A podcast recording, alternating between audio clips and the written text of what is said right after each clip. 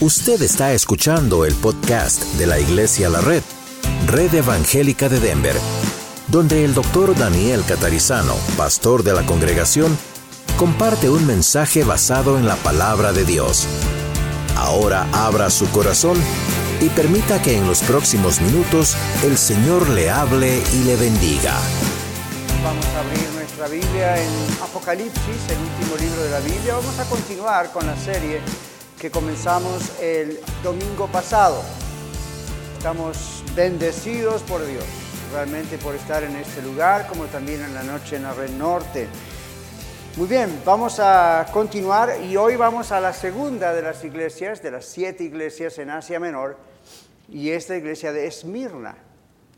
Entonces vamos a mirar en Apocalipsis capítulo 2, vamos a leerlo, aunque ya fue leído, Vamos a leerlo otra vez ahora y vamos, mantenga su Biblia abierta cuando lo leamos después, porque hoy el mensaje vamos a hacerlo así, versículo por versículo, vamos a ir y explicar las cosas que contiene para nosotros hoy. Escribe el ángel de la iglesia en Esmirna, escribe al ángel de la iglesia en Esmirna, el primero y el postrero, el que estuvo muerto y vivió, dice esto, yo conozco tus obras y tu tribulación y tu pobreza pero tú eres rico.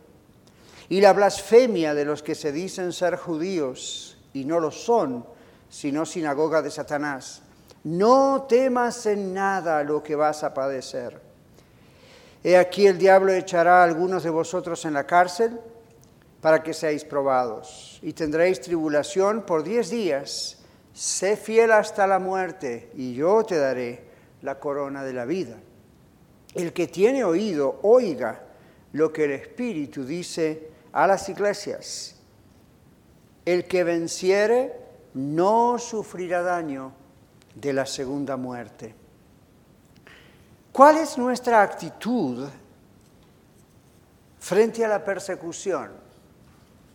De las siete iglesias, esta iglesia es conocida mundialmente y a través de la historia como la iglesia perseguida.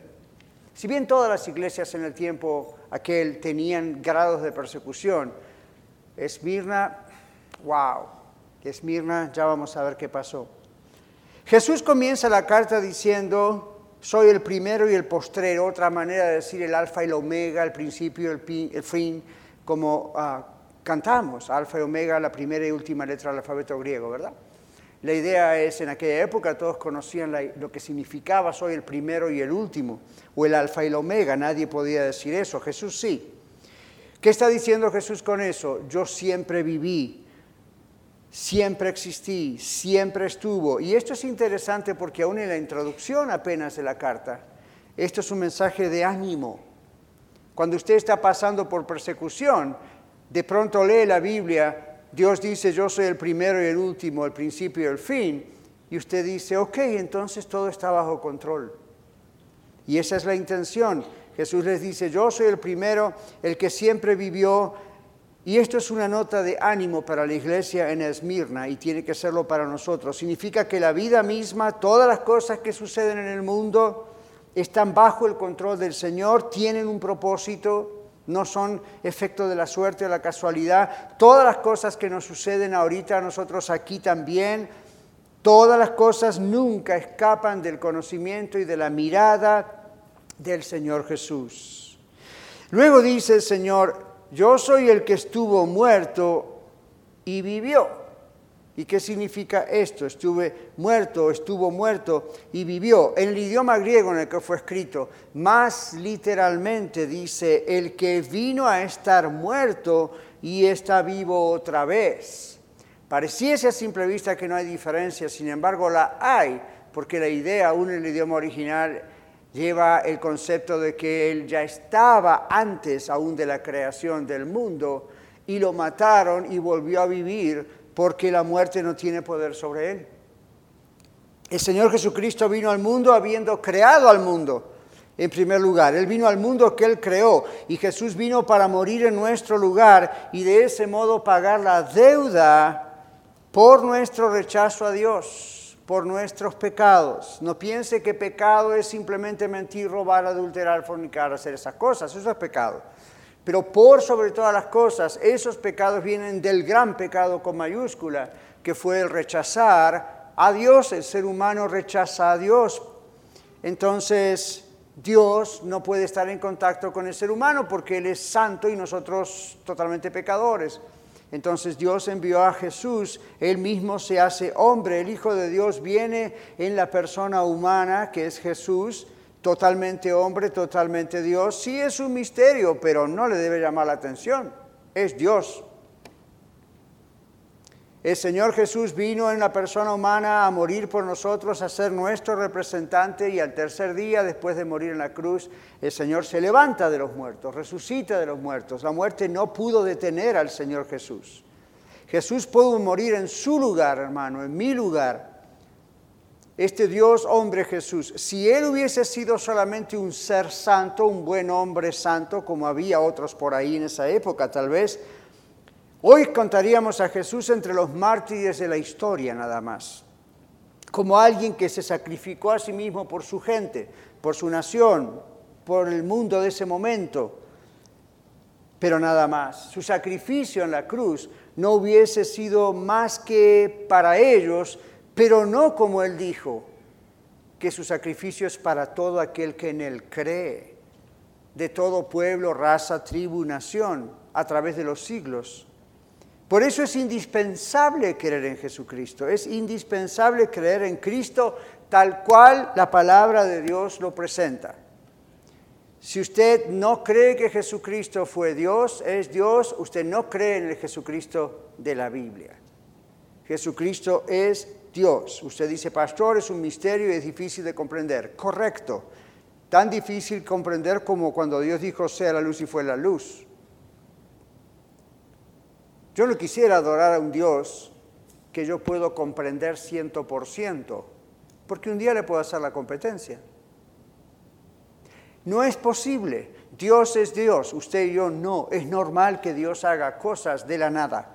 Es normal que Dios haga milagros. ¿Por qué cree que se llama Dios? Entonces Dios vino a hacer este trabajo, este sacrificio de morir por usted y por mí, para que nosotros no sufriésemos lo que él llama aquí la segunda muerte, el infierno. Ahora, usted no puede ser salvo de prestado, ¿sabía esto? Usted no puede decir, mi esposo es cristiano, por lo tanto yo entro en el paquete. Sorry, no trabaja así. Cada uno dará a Dios razón de sí mismo, dice la Biblia.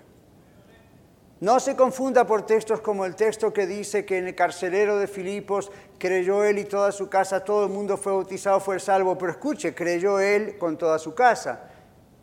No fueron todos salvos porque el papá creyó, fueron salvos porque Pablo y Silas y otros predicaron y cada uno de ellos entendió, arrepintió y convirtió. Esa es la idea. Todos fueron bautizados porque eso es lo que significa el bautismo, simplemente mostrar públicamente lo que ocurre internamente. Lo mismo ocurrió en la casa de Cornelio. Dice la Biblia que Pedro baja ahí a la casa de Cornelio, un gentil, y va y predica y toda la familia se convirtió y se bautizó. Pero ¿por qué cree que ocurrió eso? Porque comprendieron el mensaje. No crea que porque papá, entonces ahora, ¿verdad? No, nadie es salvo de prestado. Usted no puede pedir prestado la salvación de su esposa o de sus hijos o del pastor o de otro miembro de la iglesia. Es su responsabilidad. Y Jesús vino para que usted acepte esa responsabilidad y ese increíble, maravilloso privilegio de ser salvo. Jesús escribe a la iglesia ¿dónde? En Esmirna.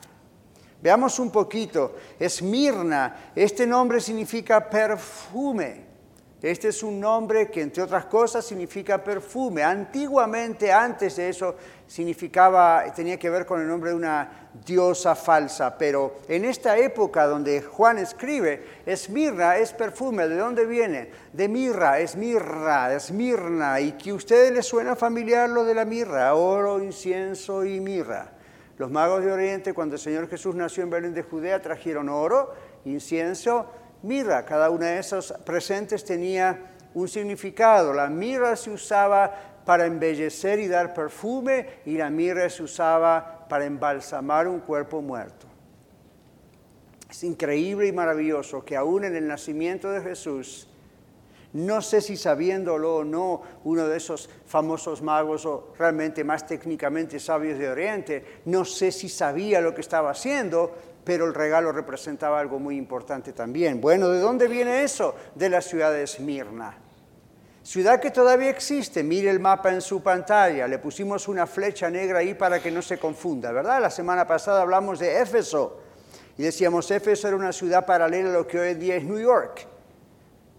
Pero Esmirna era más bella, Esmirna era más bella como ciudad, mejor organizada arquitectónicamente que Éfeso y las otras ciudades de las que vamos a hablar en los próximos domingos, Dios mediante. Esmirna era una ciudad que tuvo su gloria y de repente fue atacada y fue destruida y por como por 400 years, como unos 400 años quedó hecha en pueblitos pequeños que no servían para mucho. De pronto viene otro con un nombre muy difícil que no me voy a atrever a pronunciar ahora y conquista la ciudad y levanta Esmirna en la gloria que Esmirna tenía en la época en que Jesús manda esta carta a Esmirna. Gran arquitectura, una ciudad avanzada, una ciudad con un puerto aún mejor que el de Éfeso, una ciudad donde era, el comercio pasaba por ahí todo el tiempo. Usted sabe, eso hace que una ciudad generalmente pues, circule mucho dinero. Una ciudad de una arquitectura increíble. Las calles estaban hechas de una manera que normalmente no se hacía en esa época. En esas épocas los pueblos como a veces en nuestros pueblos, ¿no? Ahí se junta gente, pum, en el futuro acá hay un pueblo. Esta fue una ciudad bien pensada. Una ciudad a la que algunos le llamaban, escuche esto porque es importante, la corona de la región. Una ciudad que tenía un cerro y, todavía usted puede visitarlo y estaba en la costa y viéndolo de la costa era una ciudad magnífica, una ciudad podríamos decir brillante muy bien arreglada, muy bien ordenada. ¿Qué más es importante de Esmirna? En Esmirna nació un famoso llamado Homero. Y quizá usted en la escuela estudió la Ilíada y la Odisea. No sé si se acuerda, porque algunos vamos envejeciendo y nos olvidamos cosas, pero otros nos acordamos. La Ilíada y la Odisea fue escrita por Homero. Homero nació en esta ciudad, mucho tiempo antes, por supuesto, en el siglo VIII antes de Cristo, y era famosa esa ciudad por los grandes teatros, la literatura, los poemas, los deportes. Pero a esta ciudad, en esta iglesia que estaba en esta ciudad, el Señor escribe, y por los datos que di históricamente son necesarios, porque el Señor maneja en la carta algunos, algunas expresiones que yo acabo de usar que se conocían en Esmirna. Entonces, obras, tribulación, pobreza y eres rico. Observa eso, ¿verdad? Hmm. Dice, yo conozco tus obras, dice el verso 9, y tu tribulación. Esta no es la gran tribulación, esa es tu tribulación. Y tu pobreza, y entre paréntesis pone, pero eres rico. Wait a minute. ¿Es pobre o rico? Eso no es una contradicción. ¿Qué estaba pasando? Escuche esto. Esto es indispensable comprenderlo porque hoy en día escuchamos iglesias de la prosperidad que saltan predicar este texto. Porque aquí tenemos una iglesia pobre materialmente, una iglesia perseguida. La iglesia de Esmirna no recibe ninguna reprimenda, es la única que no recibe ninguna reprimenda de las siete iglesias básicamente que el Señor le escribe. Los creyentes no podían gozar de muchos privilegios materiales, no tenían mucho dinero, lo perdían. ¿Por qué? Porque perdían sus trabajos por ser cristianos, perdían sus herencias por ser cristianos, sus propiedades, todo lo perdían, pero ellos preferían perderlo todo y no perder a Cristo. El Señor les dice, pero tú eres rico. ¿A qué se refiere si están en pobreza? En Mateo 5, 10 al 12 que vamos a leer, el Señor en las bienaventuranzas, que es el comienzo, básicamente la introducción del Sermón del Monte, Mateo 5, 6 y 7. Ahí en Mateo capítulo 5, versículos 10 en adelante, Jesús dice, bendecidos o benditos o bienaventurados los que padecen qué? Persecución. ¿Por qué? Por causa de la justicia, de la verdad, de Cristo, porque de ellos es el reino de los cielos. Ahora, si usted tiene un reino, es rico. Verso 11, bienaventurados sois cuando por mi causa, la causa de Jesús, os vituperen, esto es decir, los insulten, los persigan, digan toda clase de mal contra vosotros, mintiendo. Gozaos y alegraos porque vuestro premio, vuestro galardón, vuestra riqueza es grande en los cielos, pues así persiguieron a los profetas que vivieron antes de ustedes, que fueron antes de vosotros. Entonces, ¿qué estamos viendo aquí? Materialmente lo estaban perdiendo todo. Pero Dios les dice, aunque sean pobres como las ratas de la ciudad, ustedes son más ricos que nadie en este universo. Porque ustedes tienen todo. Por empezar, tienen a Cristo. Mayor riqueza que esa no hay. Por continuar, tienen el cielo para ustedes. Cuando miren hacia atrás en el futuro y vean los años que les tocó vivir, pocos años, que les tocó vivir en persecución. No va a ser más en el tiempo que un soplido. Cantábamos, allí llanto no habrá. El consuelo de Dios. Y esto está escrito en el libro de Apocalipsis para siete congregaciones, especialmente en Esmirna, en el caso de hoy, estaban en sufrimiento. El galardón o el premio es grande en los cielos. La ciudad de Esmirna veía a los cristianos, los consideraba pobres, el Señor Jesús les dice en realidad eran los más ricos del universo. El servicio y sacrificio de la iglesia subía como un perfume, Esmirna, agradable al Señor. No hay ninguna corrección, como vemos, no hay ninguna represión en este caso, reprensión a esta iglesia. No hay nada negativo que el Señor Jesús dice a esta iglesia en esta carta. Y esto nos dice algo que usted y yo tenemos que aprender porque siempre que hacemos estos mensajes decimos cuál es la aplicación. Esta es la aplicación. La persecución tiene un factor de limpieza en nuestras vidas y en la iglesia. Se lo repito. Una persecución tiene un factor de limpieza. Usted dice, ¿por qué Dios permite que sus hijos y sus hijas sufran tanto a causa de Él? Igual que sufrió Él tanto por nosotros. Y ahí lo crucificaron. Pero también tiene un factor de limpieza. Cuando una iglesia sufre la persecución, cuando una familia sufre burlas por ser cristianos, eso es un factor de limpieza. Llega un momento en que uno deja de lado las tonterías y empieza a ponerse en serio. Y deja las cosas que no son de Dios y realmente se concentra en lo que es de Dios. Pero el Señor le dice, también ustedes sufren la tribulación por la blasfemia de los que dicen que son judíos, pero no lo son, son sinagoga de Satanás. ¡Auch! ¡Wow! ¿Qué era una sinagoga? Donde se reunían los judíos para adorar porque el Señor los llama falsos judíos. No tiene nada que ver con grupo étnico, tiene que ver con que los judíos del Antiguo Testamento y algunos del Nuevo Testamento eran personas del pueblo de Dios, escogidos por Dios, que temían a Dios, que a veces eran fanáticos porque no interpretaban la ley de Dios y hicieron de la ley un Dios. Entonces Dios tuvo que corregirlos, pero algunos en su celo por mantener la ley, las formas y todos los requisitos de la ley, odiaban a los cristianos y los odiaban con intensidad. Entonces, ¿qué hacían estos a quien Dios llama sinagoga de Satanás? ¿Por qué les dice eso?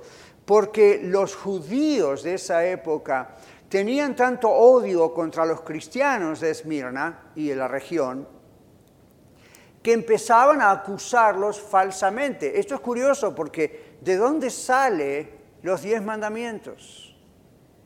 Es de la ley de Moisés, judío. Y en la ley de Moisés dice, no hablarás contra tu prójimo falso testimonio, nunca darás falso testimonio contra tu prójimo. Y esto es precisamente lo que estos judíos estaban haciendo como odiaban a los cristianos, empezaban a decir toda clase de mentiras para que el gobierno de la época los odiase aún más. Ahora, observe esto, ¿de qué cosas los acusaban a los cristianos, estos judíos, y por ende los demás no judíos? Por ejemplo, los acusaban de canibalismo. Usted sabe lo que es canibalismo, ¿verdad? Comerse a otra persona.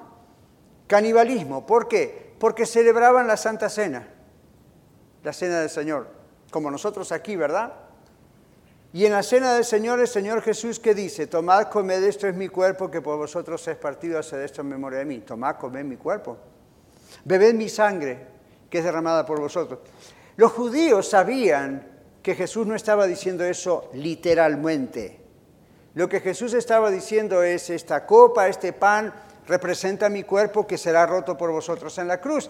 Y eso se lo enseñó la noche que fue entregado a los apóstoles y los apóstoles siguieron como hasta el día de hoy, dos mil años después, usted y yo en la red hacemos lo mismo cada tantos domingos, ¿verdad? La misma cosa. Ahora, los judíos por encontrar cosas falsas contra estos cristianos nuevos de Esmirna, andaban diciendo al gobierno y por las calles y a sus vecinos, estos cristianos son una secta, son, son caníbales. Y luego decía, estos cristianos tienen orgías sexuales cuando se reúnen. ¿De dónde sacaban eso? Eso es lo que hacían los, los que hacían los que adoraban en los templos a los dioses que estaban en ese lugar también, en Esmirra o en Éfeso o en otro lugar. ¿De dónde sacaban esa idea? Simplemente de esto. Las reuniones o servicios como este servicio de hoy, en los cristianos primitivos eran conocidas como las fiestas de amor. Era como si usted fuera un familiar hoy que no conoce a Cristo, que odia a los cristianos, y usted le diga, el domingo a la una de la tarde voy a Rey Aurora porque ahí está mi fiesta de amor, en vez de decir el servicio o la reunión. Hoy no creo que ninguno de sus familiares no creyentes y los míos dijeran, ¿a dónde, ¿qué es eso? Generalmente saben, es una reunión. En aquella época los judíos sabían qué es lo que hacían los cristianos cuando se reunían. No había nada con orgías sexuales o cosas raras, pero aprovechaban el lenguaje y las formas y las cosas, el nombre de las reuniones, para pasar la voz a todos, especialmente al gobierno, diciendo, son caníbales y son inmorales. Y luego, y estas son las falsas acusaciones, cuando el Señor Jesús dice, ustedes están teniendo que soportar la blasfemia de los que dicen ser judíos. ¿Quiénes son estos? Los que dicen que aman a Dios pero en realidad no lo aman. Había otras acusaciones, como decían que los cristianos ahora odiaban a sus familiares, a sus parientes de carne. Y uno dice, ¿de dónde sacaban eso, pastor? Porque tocaban el texto de la Biblia donde el Señor Jesucristo dice, el que no odiare a padre y madre no es digno de mí. Y tomaban eso de una manera literal no reconociendo qué es lo que quiso decir el Señor con eso. El Señor Jesús no podía hablar de odio cuando Él dijo que no se puede odiar. El Señor estaba hablando de prioridades.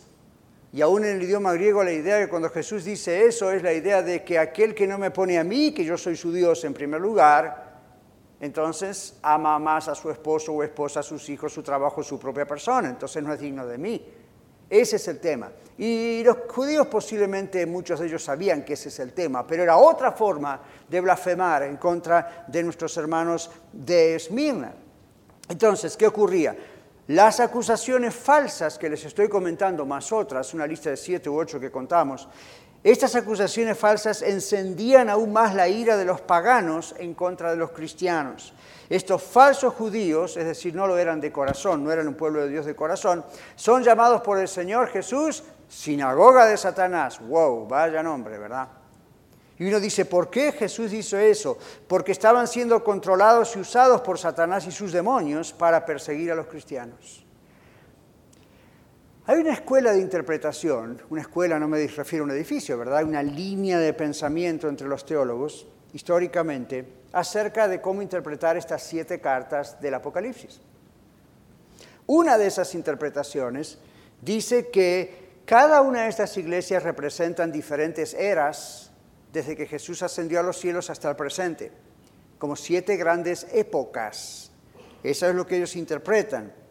En ese tipo de interpretación, si vamos a seguir, por ejemplo, esa interpretación, la iglesia en Esmirna no solamente tuvo lo que tuvo localmente allí con lo que el Señor Jesús les escribe, sino que también, según esta interpretación, la iglesia de Esmirna representa una época donde los cristianos, especialmente en los primeros dos, tres siglos, fueron acusados de todo tipo de falsedades y atrocidades y no sabemos con exactitud si esta forma de interpretación es la mejor, pero los hechos históricos son reales. Alrededor de 5 millones de cristianos murieron hasta el siglo III. El Señor les dice, no temas en nada lo que vas a padecer. Jesús les anuncia, Fíjese, ninguno de ellos dijo, declaro que esto no va a suceder. El Señor Jesús dijo, esto va a suceder.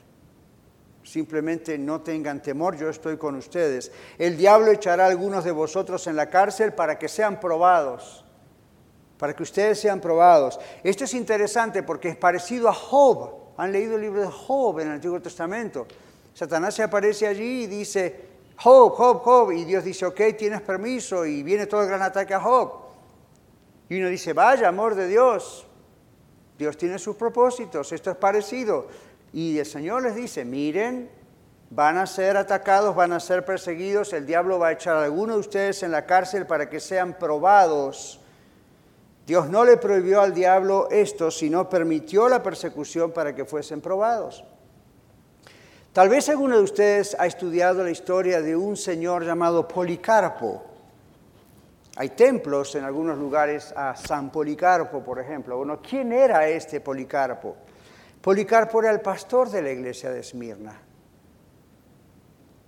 Como decíamos el domingo, tal vez el llamado ángel mensajero, no sé, puede ser, de la iglesia de Esmirna. Y era obispo de la región, es decir, ayudaba y supervisaba el trabajo de otros pastores regionales. Policarpo fue entrenado por Juan, el que escribe la carta de parte del Señor, un apóstol del Señor Jesús, el discípulo amado, uno de los doce. Policarpo murió el 23 de febrero del año 155 después de Cristo. El gobierno le ofreció la oportunidad de renunciar a Cristo para salvar su vida. ¿Por qué? Policarpo, a pesar de que era cristiano, era en el pueblo, en la ciudad y por el gobierno reconocido como una persona muy buena. Era una persona de buena reputación a pesar de que era cristiano y que era el pastor de esa iglesia y de esa región. Entonces trataron de salvarle la vida yo estaba leyendo varias historias, y no se las puedo contar, es muy largo, pero varias historias de qué pasó con Policarpo y se pudo haber zafado de la muerte rápidamente. A último momento, aún hasta con cierta sorpresa, los que estaban por, por matarlo le dijeron, te damos una última oportunidad, dijo el gobierno, simplemente niega a Jesús y todo va a estar bien, sigue haciendo lo que tú quieras, sigue viviendo. Y esto que respondió Policarpo se hizo famoso aún en los libros de historia de hoy. Policarpo dijo, durante 86 años yo he servido a mi Señor Jesús y Jesús nunca me ha fallado. Ahora no voy a negar a aquel que me salvó. Y Policarpo murió en la hoguera, quemado. Ahora, algunas cosas acerca de esto, porque cuando llega la persecución, uno tiene temor. Y usted dice, bueno, pastor, usted está profetizando que esto va a pasar en Estados Unidos. Yo no sé. Lo que les digo es que muchos de ustedes, igual que yo, sufrimos ciertos niveles de burlas, de blasfemias, de... ¿O no? ¿No tiene usted, como yo, familiares y amigos que dicen, ustedes están locos? O ustedes son caníbales, o ustedes hacen cosas raras, o ustedes, si no, atacan, atacan, atacan. Escuche esto. A veces eso nos produce temor. El pastor Mark Driscoll dijo en una oportunidad, el temor nos hace falsos profetas. y yo pienso en los falsos profetas de hoy en día. ¿Será que profetizan cosas raras para zafarse del asunto porque tienen miedo? El temor nos hace falsos profetas, nos hace mirar hacia el futuro, dice Mark Driscoll, para predecir solo lo que es peor, el peor escenario, y para vivir temerosos por eso. ¿Usted ha visto películas sobre la gran tribulación, el milenio, el anticristo, el fin del mundo? ¿Verdad que sí? Y todas son para asustarse lo más posible. ¿O no? Ya, son películas. Ahora, eso es un tipo de interpretación. No crea todo lo que ve por ahí.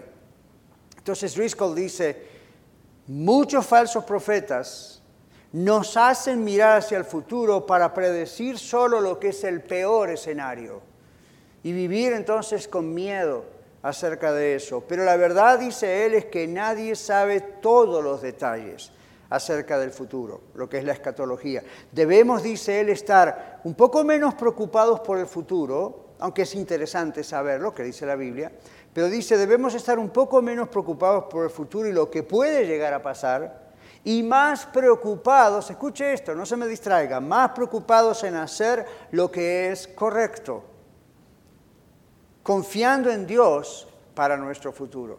A veces me dicen, pastor, ¿usted cree en la pre, post, amilenialismo? ¿Usted cuál es su posición teológica? ¿Usted cree que Jesús viene primero y la tribulación después o la tribulación primero?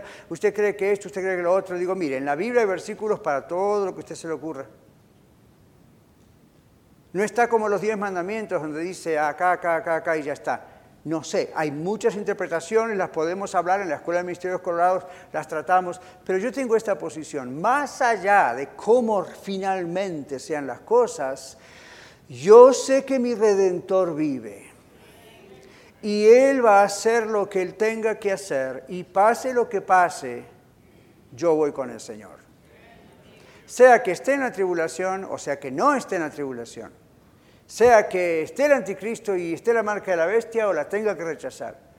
Yo les digo esto, estudiemos todo esto, esto es bíblico, esto es bueno, pero no se vuelva loco con estas cosas. No deje que sea el motif, dirían los franceses, ahí frente a suyo, ¿verdad? El motivo principal.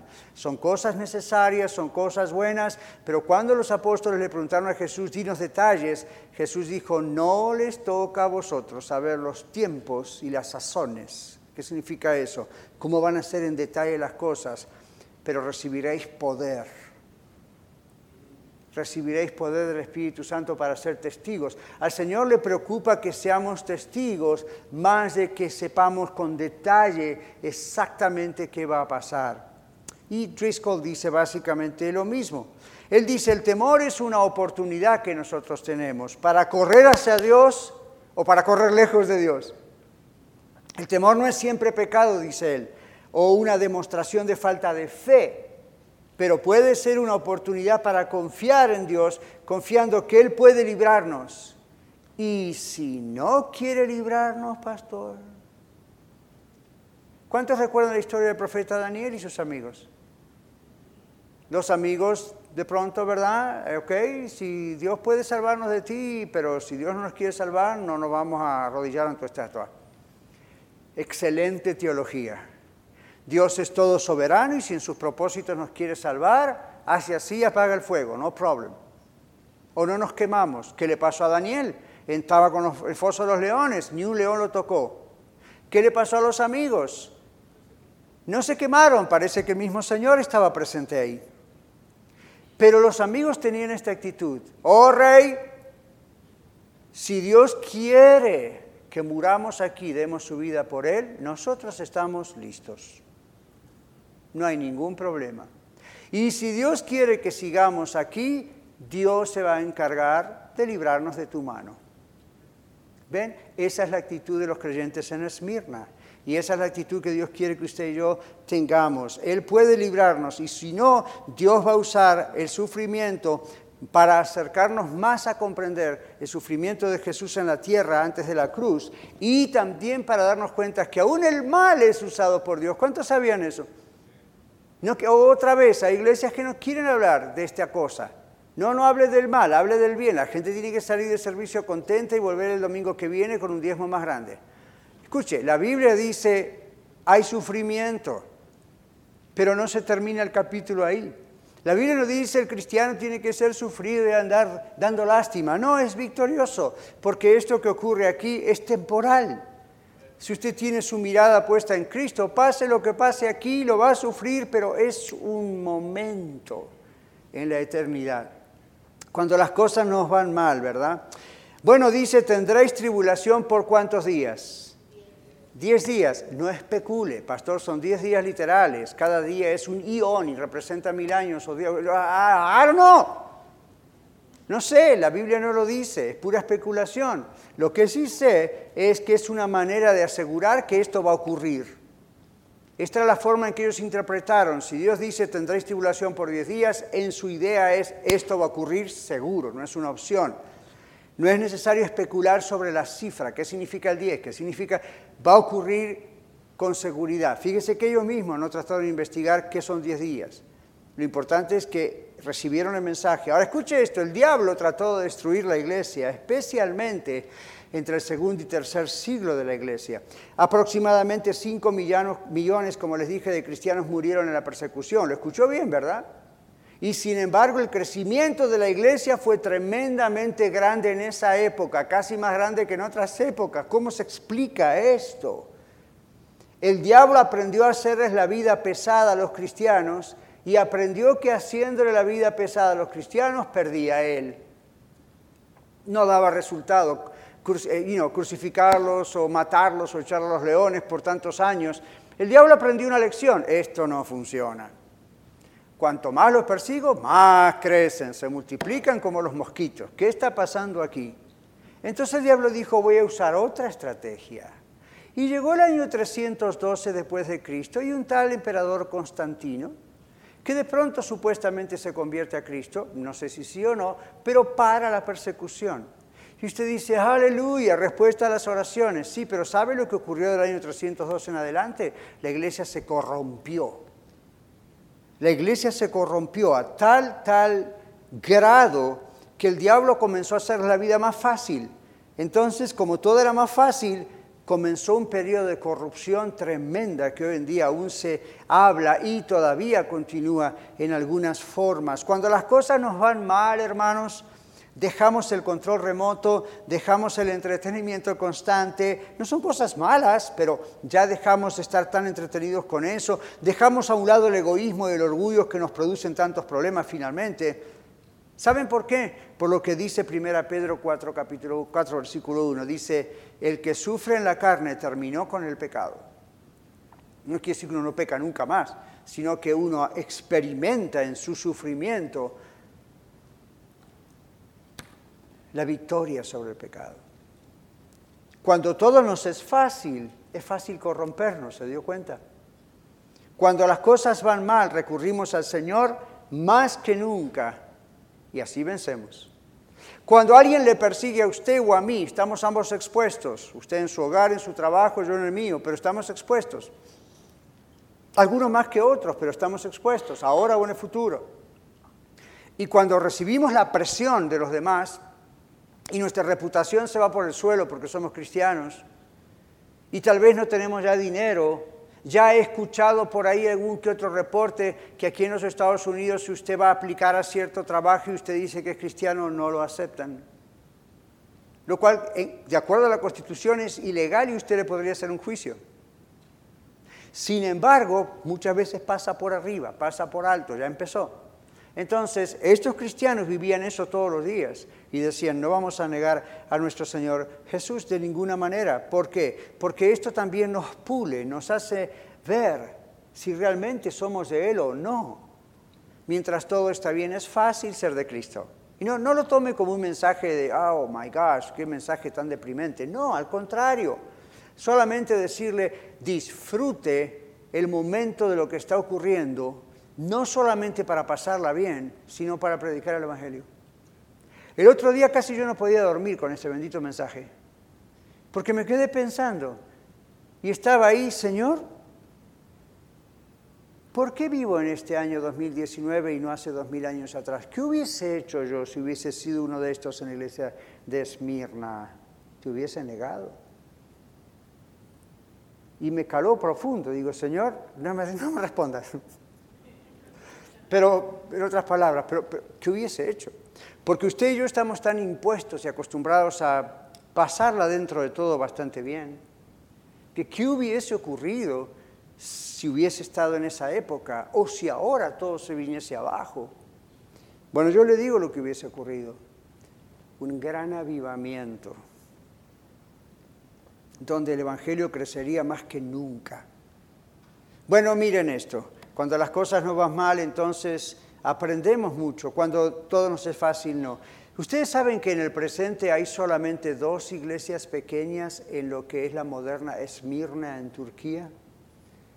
El Islam, los musulmanes siempre por años han atacado esta región y los cristianos actualmente allí también sufren mucho todavía persecución, no al nivel de aquellos años que los tiraban a los leones, a las fieras salvajes, en grandes estadios y la gente aplaudía, viéndolos despedazarse, no en las hogueras o crucificados, pero hoy en día sufren persecución. Los cristianos, el otro día vi un video, ayer mismo estaba viendo un video, tenía tantas ganas de traérselo, porque es un video de una iglesia hoy en Esmirna. ¿Quién sabe si esa no es una de las de hace dos mil años? Los ancestros de esos esmirnienses fueron mártires. Ellos son hermanos suyos y míos. Y hoy están sufriendo. Se dice que Turquía, esta región que usted ve en el mapa, es posiblemente uno de los países más contrarios al Evangelio. Hay una iglesia, dos iglesias cristianas evangélicas firmes. Y otro dato que le doy es este. De las siete iglesias del Apocalipsis, parece que Esmirna es la única que tiene una congregación todavía. Sé fiel hasta la muerte, y wow que lo fueron. Yo te daré la corona de la vida. El Señor conoce las tribulaciones, mi hermano, que usted está pasando, mi hermana, en forma de burlas, desprecio de sus familiares, amigos, vecinos. El Señor conoce las cosas que le dicen a usted, a Él le duelen. El Señor conoce las burlas de aquellos que dicen que aman a Dios, pero en realidad no lo aman y andan hablando atrás nuestro diciendo que nosotros somos una falsa secta. Pero Dios sabe, ¿verdad? Jesús está pidiéndonos a nosotros, como nos les pidió a los de Mirna, que soportemos todo. ¿Sabe por qué? Porque Él lo soportó todo por nosotros. Si usted sabe que Jesús le ama y usted sabe que usted ama al Señor Jesús, va a ser capaz de soportar cualquier cosa, porque Él es primero y Él es el último. Jesús termina diciendo una promesa maravillosa. Dice, al que, el que tiene oído, oiga lo que el Espíritu dice a las iglesias. Recuerda que esto lo dice cada una de las iglesias. Jesús quiere abrir los oídos suyos hoy y los míos para escuchar la palabra de Dios. Es muy importante que creamos a la palabra de Dios. Jesús nos dice, no teman lo que van a suceder, no teman lo que van a padecer, no teman lo que están padeciendo, porque el Señor pasó por lo mismo, burlas, desprecios, pérdida de todo, inclusive de su propia vida, aunque Él resucitó. El Señor caminó por todo esto y es un privilegio que usted y yo podamos caminar donde Él caminó. Y no estoy hablando de Israel, no estoy hablando de la Tierra Santa, estoy hablando de los padecimientos. El Señor dice en el verso 11 para concluir, el que venciere no sufrirá daño de la segunda muerte. No vamos a sufrir la segunda muerte, el infierno. ¿Por qué? Porque somos hijos de Dios, somos cristianos, somos de Cristo. El que venciere, recuerde que cada iglesia tiene esta despedida, al que venciere, el que venciere. Yo les conté el domingo pasado que no está hablando solo de que venciera estos problemas locales que tenían en esa historia, sino eso es, pero más que nada es lo que dice el capítulo más adelante, 12, cuando dice el que venciere. ¿Quién es el que venciere? Le vencimos al enemigo por la sangre del cordero y por la palabra de nuestro testimonio. Al que venciere, el que venciere, no sufrirá la segunda muerte. Tengo noticias que usted ya sabe, si usted es de Cristo, nunca va a ir al infierno. No me diga, pastor, veremos qué pasa después que me muera. Si eso ocurre, usted todavía no es creyente. O no comprende, no comprende la maravilla de la salvación. No comprende lo que significa que somos de Cristo. Nosotros vamos a sufrir posiblemente la primera muerte, morir físicamente, a menos que el Señor llegue antes que eso ocurra, pero si no, de esta no se salva nadie. Todos de alguna manera u otra, en algún momento, a menos que Cristo regrese, vamos a morir. Esa es la primera muerte. Pero la Biblia dice que es bendita la muerte del que muere en el Señor. ¿Sabe por qué? Porque usted cierra los ojos acá y no termina de abrirlos y ya está ya con Él. Pero si usted no conoce a Cristo, luego está la segunda muerte. Y la segunda muerte es esta muerte espiritual, esta separación eterna de Dios. No me pregunte, pastor, ¿es cierto lo de los gusanos que nunca mueren? Jesús dijo que sí. Pero no trate de indagar a ver quién o qué. Esto es lo más trágico. ¿Sabe qué es lo más trágico del infierno? Estar para toda la vida ahí y nunca poder salir. Lejos de la presencia de Dios constantemente. A veces cuando yo he leído qué significa eso, algunos teólogos piensan gente que va a estar eternamente insultando a Dios y no puede hacer nada.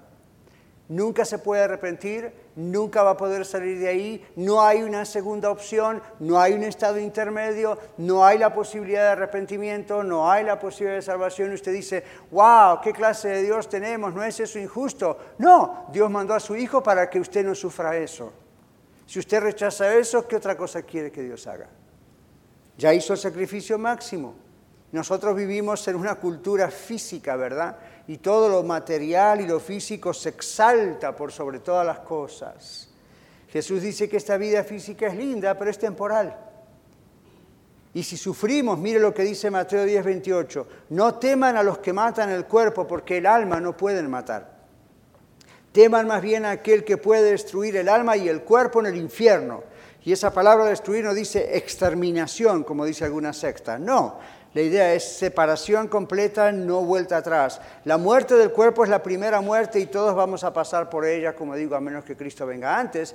Pero el Señor sabe que la muerte del cuerpo no es final. Iglesia, no temas.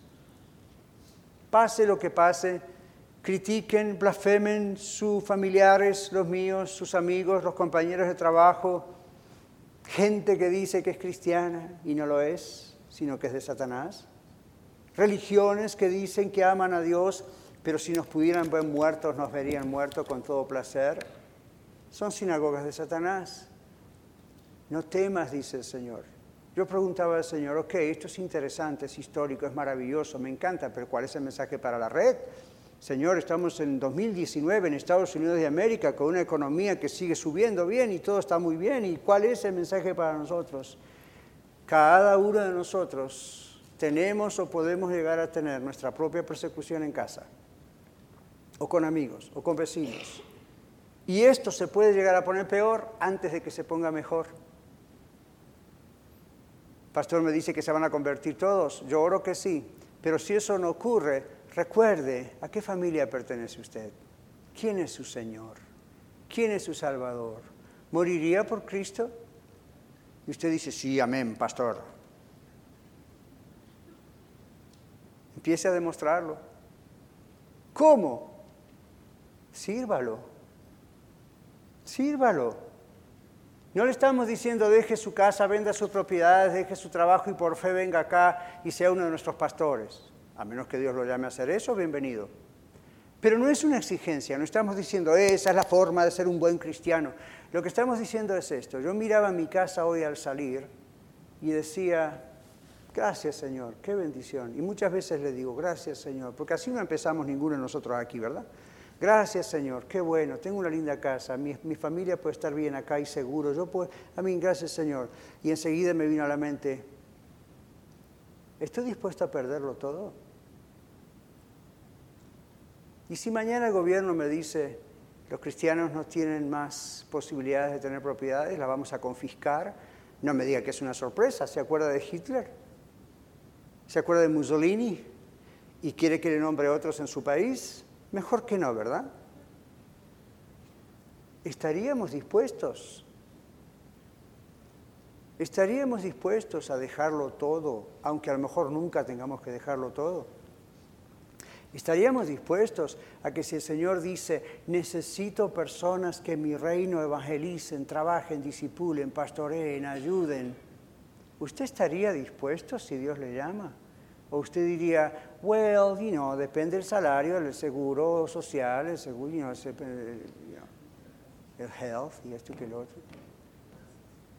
Pero ¿estaría usted dispuesto? Estamos muy cerca de una época muy importante en nuestra ciudad y en nuestra iglesia. Estamos hablando de una tercera iglesia de la red y esa es nuestra misión. Y uno dice, ya, amén, gloria a Dios. ¿Está dispuesto a ayudarnos? Bendito es el Señor, que haya cuatro, cinco, diez, y así en todas partes decimos, gloria a Dios, estamos en una iglesia con diez congregaciones. ¿Está dispuesto a poner dinero para eso? ¿Está dispuesto a dar al Señor lo que es del Señor o lo va a seguir robando? Porque tiene miedo. ¿Está dispuesto? ¿Está dispuesto? Yo, trabajé una vez con un evangelista que si lo nombro, algunos de ustedes lo conocen, otros no. Y él tenía unos pequeños ahorros en el banco Y un día sintió del Señor, esa es la clave, tiene que ser del Señor, no se lo puede decir el pastor, un hermano, un hermano o su emoción en un servicio. El Señor le dijo, tienes que poner eso en tu propio ministerio, porque hay que expandir esto y lo otro y hay almas que ganan. Y él dijo, ok, habló con su esposa, siempre no tiene que estar de acuerdo con Hani, ¿verdad? Y lo hicieron. Y varios de nosotros dijimos, oh my goodness, este hombre de qué va a vivir, qué va a hacer. Pero muchos de nosotros, incluyéndome a mí, tenemos la experiencia de dejarlo todo, hasta nuestro país, dejar absolutamente en cero todo, servir al Señor y wow, que es fiel el Señor, jamás nos ha fallado y jamás nos va a fallar.